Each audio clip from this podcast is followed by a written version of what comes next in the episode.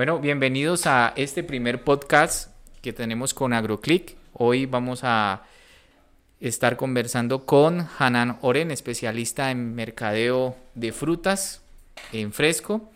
Bienvenido Hanan a este primer podcast de AgroClick. Muchas gracias por eh, tenerme aquí.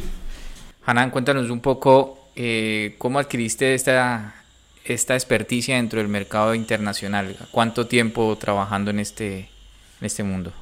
Yo estoy en este campo aproximadamente, aproximadamente 35 años.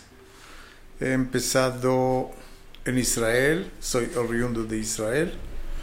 Eh, trabajé con la empresa más grande en este entonces, empresa estatal que se llamaba Agrexco, que fue la única empresa que tenía el permiso de exportar producción fresca de Israel al exterior. Después de unos años en Inglaterra como el eh, director de calidad, eh, pasé a una empresa holandesa, trabajé con ella tres años más que todo desde Israel a Europa. Después eh, fui a otras aventuras en Angola, en el manejo de una empresa agrícola grande, pero sin exportación. Y después eh, volví a Israel, a otra empresa exportadora, otros eh, siete años, eh, donde prácticamente manejaba toda la exportación de frutas. Y de allá llegué a Colombia para establecer para otra exportadora grande que se llama Mehadrin eh, la base de suministro de aguacate especialmente para Europa. Bien, entonces, eh, por lo que veo, tienes una amplia experiencia en todo este tema de mercado. Cuéntanos un poco, ya que tocaste el tema de aguacate, ¿consideras tú que verdaderamente el aguacate debe llamársele el oro verde actualmente? ¿O cuál es tu opinión con respecto a ese concepto? El oro verde es un producto de la imaginación, puede ser que es una aspiración eh, y en ciertos momentos el aguacate es un producto que verdaderamente produce unos eh, eh, retornos bien impresionantes, pero el oro no es oro todo el año. parte del año cambia de ser eh, plomo y no oro. Parte del año uno puede perder con el aguacate cuando hay eh, demasiada oferta al mercado, cuando países como Perú y Sudáfrica llegan al mercado, en el verano los mercados están en eh, sobreabastecimiento y los precios caen sustancialmente. y en este momento seguramente que no es oro, pero en los últimos 5 o 6 años, esta fruta, que es apenas un por ciento de todas las frutas producidas en el mundo, eh, demostró un crecimiento espectacular. Y eh, en algún momento en el futuro lo lejano eh, va a dejar de crecer en este ritmo, pero todavía se está apreciado como uno de las, una de las frutas que mayor retorno produce para el eh, productor. Sí, es también un concepto que nace siempre pues de los productores de aguacate, decirle oro verde, países como México, Chile, Perú, eh, Colombia. Pero, ¿qué otras economías del aguacate por lo menos nos puedes decir que están resurgiendo aparte de las latinoamericanas? ¿Qué otros países crees tú que entren a la oferta exportadora de aguacate? Bien, en eh, América Latina el aguacate, claro que la, el número uno es, el México, es México, que empezó con el aguacate muchos, muchos eh, años y décadas atrás. Eh, después llegó Chile, y después de Chile, Perú, eh, Colombia es la última en eh, producción y exportación del aguacate as, tiene otras variedades de piel verde. Y República Dominicana es también eh, un país eh, de mucha trayectoria con eh, aguacate de piel verde, C1034 principal. Y estos son los países en Latinoamérica. Lo que está creciendo últimamente es los países africanos en ritmo bien acelerado eh, Kenia, Marruecos, Tanzania, eh, Zimbabue, Sudáfrica, claro, y Mozambique. Eh, Etiopía también está tomando pasos para desarrollar producción de aguacate más que todo a los países árabes, como fuente para los países árabes. Y en el Mediterráneo está Israel, que hoy en día tiene producción de 120 mil toneladas, España que está tomando fuerza, Portugal que está tomando fuerza y eh, estos son los eh, países del Mediterráneo. En la China ya hay eh, 6 mil hectáreas en producción, Vietnam está tomando fuerza también y será en algún momento un proveedor importante para la China y Corea del Sur y Japón. Eh, estos son, Indonesia, claro, es un mercado bien grande, pero el trópico de Indonesia produce más piel verde que haz. Eh, no olvidamos el, California en Estados Unidos, que siempre, o muchos tiempos atrás, mantenía una filosofía que los, los eh, fronteras de Estados Unidos tienen que ser cerrados para la fruta mexicana, pero cuando abrieron las eh, fronteras con México, el consumo del aguacate solamente aumentó y los productores de aguacate californianos solamente ganaron de mercado abierto. Bueno, si es tan amplio el crecimiento del aguacate en otras partes del mundo, por lo menos como dices tú, África, ¿crees tú que puedan ser unos directos competidores en calidad y en cantidad para América Latina con respecto al mercado que demanda, que es Europa? Todos productores de aguacate que no son, que no producen en Colombia son naturalmente competidores. Si uno analiza la situación del mercado, puede ver dos tipos de aguacate. Aguacate de invierno, invierno quiere decir invierno de norte hemisferio, donde 75% del movimiento y de consumo de aguacate está realizado especialmente en Europa, pero también en Estados Unidos.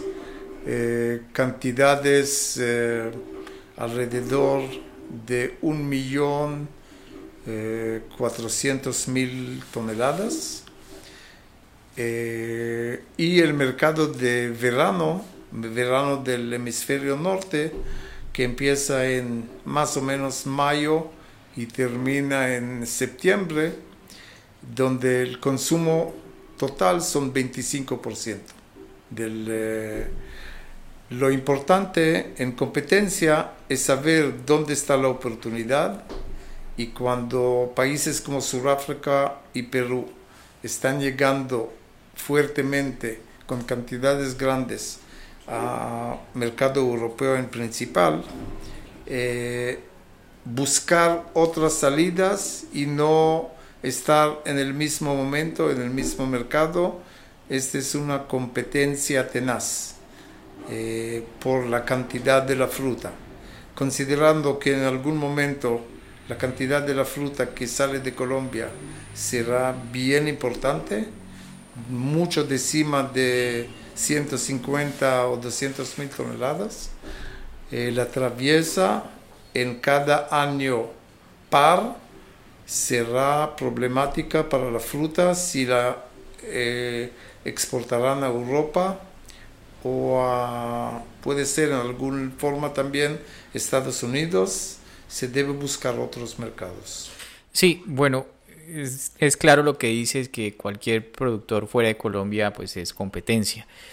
Pero ¿qué otros mercados le quedan para Colombia en caso de ya tener una gran oferta para Europa? ¿Crees que Asia realmente sea un mercado en crecimiento y atractivo para por lo menos los mercados latinoamericanos, los productores de Latinoamérica? Cada mercado es interesante cuando se adquiere la tecnología, cómo llegar allá con buena calidad.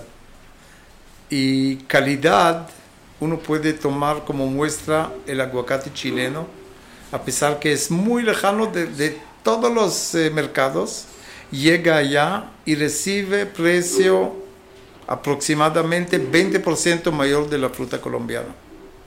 Interesante. Es aguacate, es eh, la misma fruta, es el mismo árbol, puede ser con condiciones climáticas poquito diferentes, pero allá aprendieron cómo manejar la fruta de larga distancia llegar al, al destino en forma o calidad impecable y vender la fruta y, crear una cultura de demanda y de eh, nivel de precio que lo que compran están seguros que están comprando un fruto que se puede vender y que el consumidor final estará satisfecho de esta fruta. O sea, que quiere decir que para que estos mercados también se vuelvan atractivos, los países deben hacer alguna campaña de mercadeo internamente en estos? Antes de la campaña de mercadeo, tiene que ser campaña de mejorar la, la calidad. Cuando el producto estará de buena calidad, la venta o el mercadeo será muy fácil. Cuando la fruta todavía no está bien normalizada eh, y a veces o muchas veces llega al mercado en mala condición, este genera mala fama y no importa qué esfuerzos van a hacer las entidades estatales para promocionar la fruta, lo que compra la fruta al final son los comerciantes o los compradores de supermercados. Cuando ellos saben que una fuente de fruta no es confiable, ninguna campaña va a poder ayudar. Exactamente. Bueno, eso es un contexto bastante amplio de lo que pasa a nivel internacional. Ahora, entrémonos un poquito en lo que es Colombia. ¿Cómo ves tú Colombia como productor de aguacate? ¿Cuáles son tus tus opiniones con respecto a la trayectoria ya amplia que has tenido acá en este país. En general, Colombia es un paraíso para el aguacate, fuera de los suelos. Los suelos son problemáticos porque son muy ácidos, suelos eh, tropicales, y necesitan una técnica que para equilibrar el pH de la tierra o elevarlo para que los eh, plantas podrán eh, asimilar todos los eh, nutrientes esenciales para la planta, pero en todo caso hay área amplia, hay clima favorable, hay bastante agua y el aguacate es consumidor importante de agua o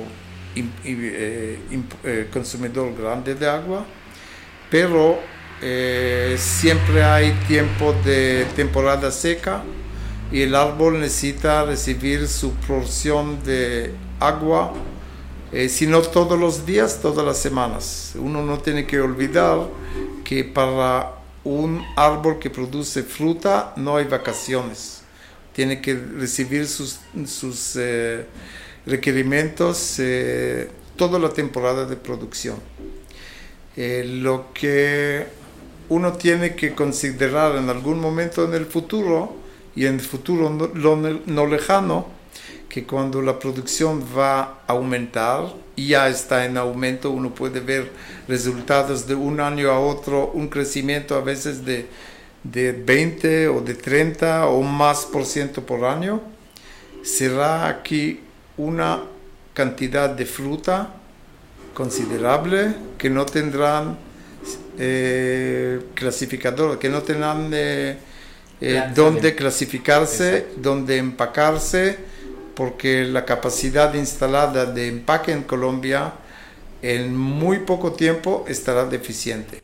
O sea que ves un crecimiento bastante significativo de la producción de aguacate en Colombia. Pero crecimiento no, no simplemente significa que vaya a ser bueno, ¿no? ¿Crees tú que cuál debe ser el verdadero crecimiento del aguacate? Porque vemos que hay productores pequeños que se dedican a sembrar y de pronto esas cantidades no son calidades. ¿Cuál crees que debe ser la ruta para un verdadero crecimiento que posicione a Colombia con un, producto de aguacate de excelente calidad? El primer obstáculo no es la calidad. El primer obstáculo son las normas. Gran, gran parte de la fruta en Colombia no está certificada por Global Gap.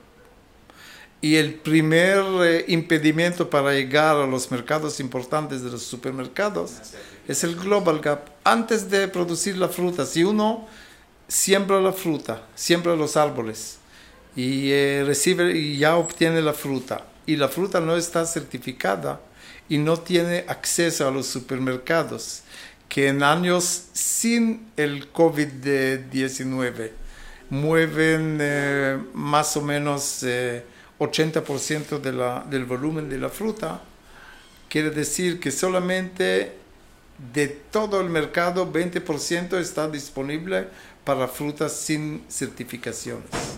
Y este es un punto muy importante para el ambiente colombiano. Y segundo, en materia de calidad, eh, prácticamente es un proceso de aprendizaje. Y uno no puede aprender producir fruta de buena calidad en ambiente relativamente nuevo en corto tiempo.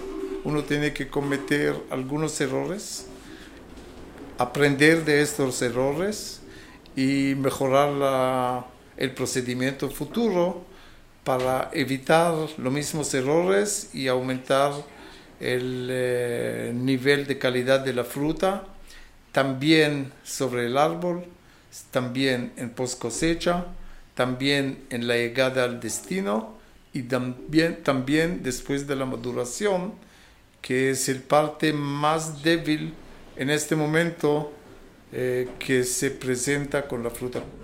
Bueno, es un tema de certificaciones que puede, por decirlo así, decirse así, se puede mejorar ¿sí? que los productores entren en una ruta de certificación. Pero ¿cuál crees que sea la desventaja más marcada del productor colombiano con respecto a, los, a los otros competidores como lo es Chile y Perú? Y bueno, México pues es otro nivel, pero Chile y Perú, ya que Colombia dicen que es el segundo exportador o el tercero. ¿Qué crees tú en, ese, en esas métricas que siempre salen en los diarios? Eh, prácticamente uno tiene que hacer una separación entre diferentes competidores y diferentes productores. Chile produce en la misma época de la fruta colombiana en la cosecha principal, pero Chile produce solamente una vez al año. Perú produce durante la traviesa, produce una vez al año. México produce continuamente Colombia también eh, técnicamente puede producir 45 eh, o, 48 semanas al año.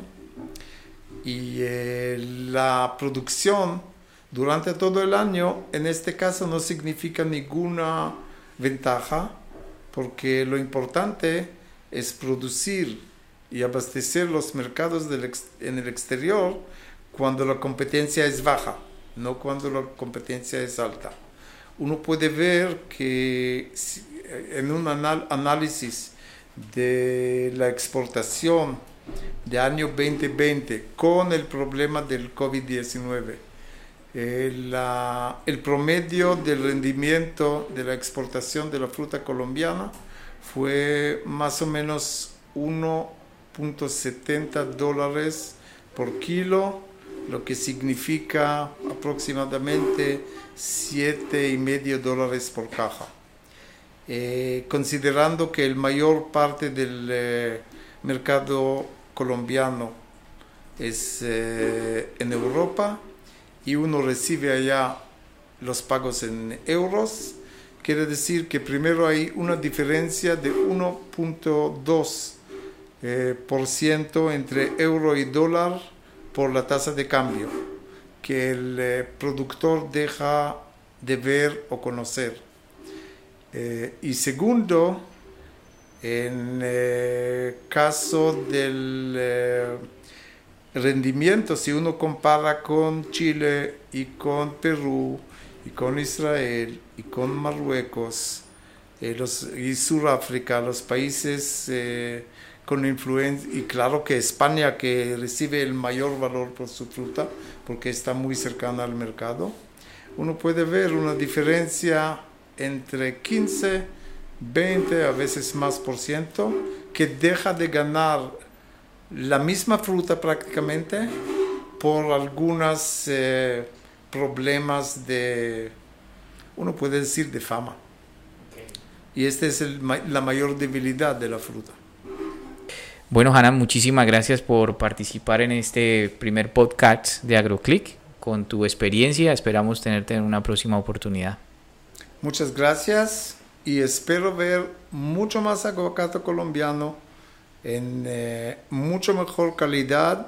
La calidad mejoró bastante en el último año, puede mejorar un poco más y verla en ver la fruta colombiana en todas las estanterías en Europa donde está escrito origen Colombia. Así es. Ya lo escucharon. Tener Colombia un producto de origen prácticamente, que todo el mundo reconozca que el, aguacate que está consumiendo sea de Colombia de gran calidad y a producir más aguacate con mayor calidad y a seguir los consejos de los expertos. Muchas gracias por estar en este podcast.